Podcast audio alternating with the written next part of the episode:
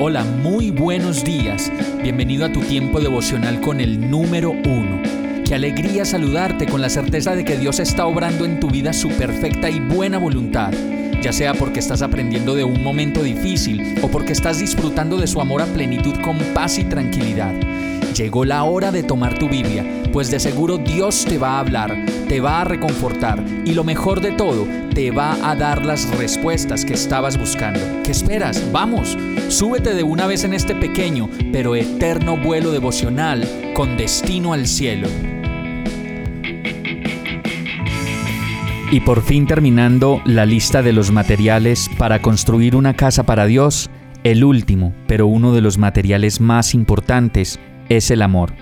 Segunda de Pedro 1, 5, 7 dice, precisamente por eso, esfuércense por añadir a su fe virtud, a su virtud entendimiento, al entendimiento dominio propio, al dominio propio constancia, a la constancia devoción a Dios, a la devoción a Dios afecto fraternal y al afecto fraternal amor.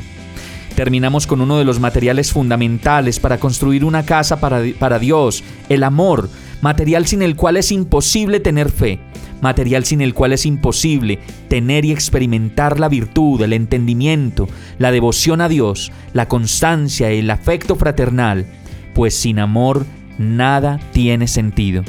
Primera de Corintios 13, 1, 8 dice, Si hablo en lenguas humanas y angelicales pero no tengo amor, no soy más que un metal que resuena o un platillo que hace ruido si tengo el don de profecía y entiendo todos los misterios y poseo todo conocimiento, y si tengo una fe que logra trasladar montañas, pero me falta amor, no soy nada.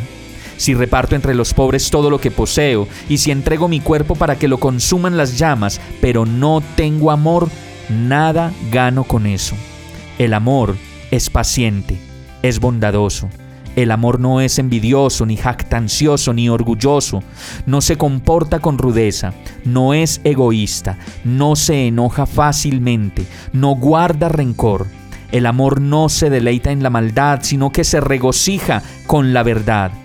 Todo lo disculpa, todo lo cree, todo lo espera, todo lo soporta. El amor jamás se extingue, mientras que el don de profecía cesará, el de lengua será silenciado y el de conocimiento desaparecerá.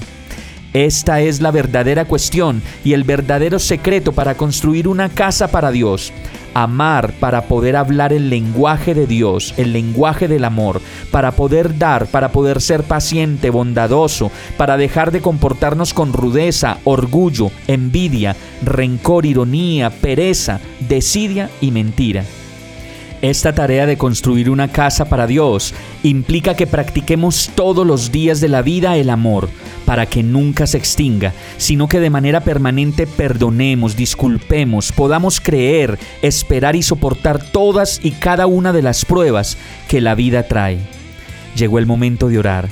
Señor, enséñame tu amor, ayúdame a entenderlo, a aplicarlo en mi vida, para ver con tus ojos escuchar con tus oídos, para abrazar con tus brazos y para encontrarte a ti en cada segundo de mi vida.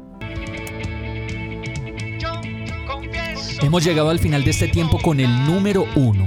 No te detengas, sigue meditando durante todo tu día en Dios, descansa en Él, suelta los remos y déjate llevar por el viento suave y apacible de su Santo Espíritu. Solo compártelo con quien lo necesite y ames. Hoy, de la mano de Dios, todo será un gran día.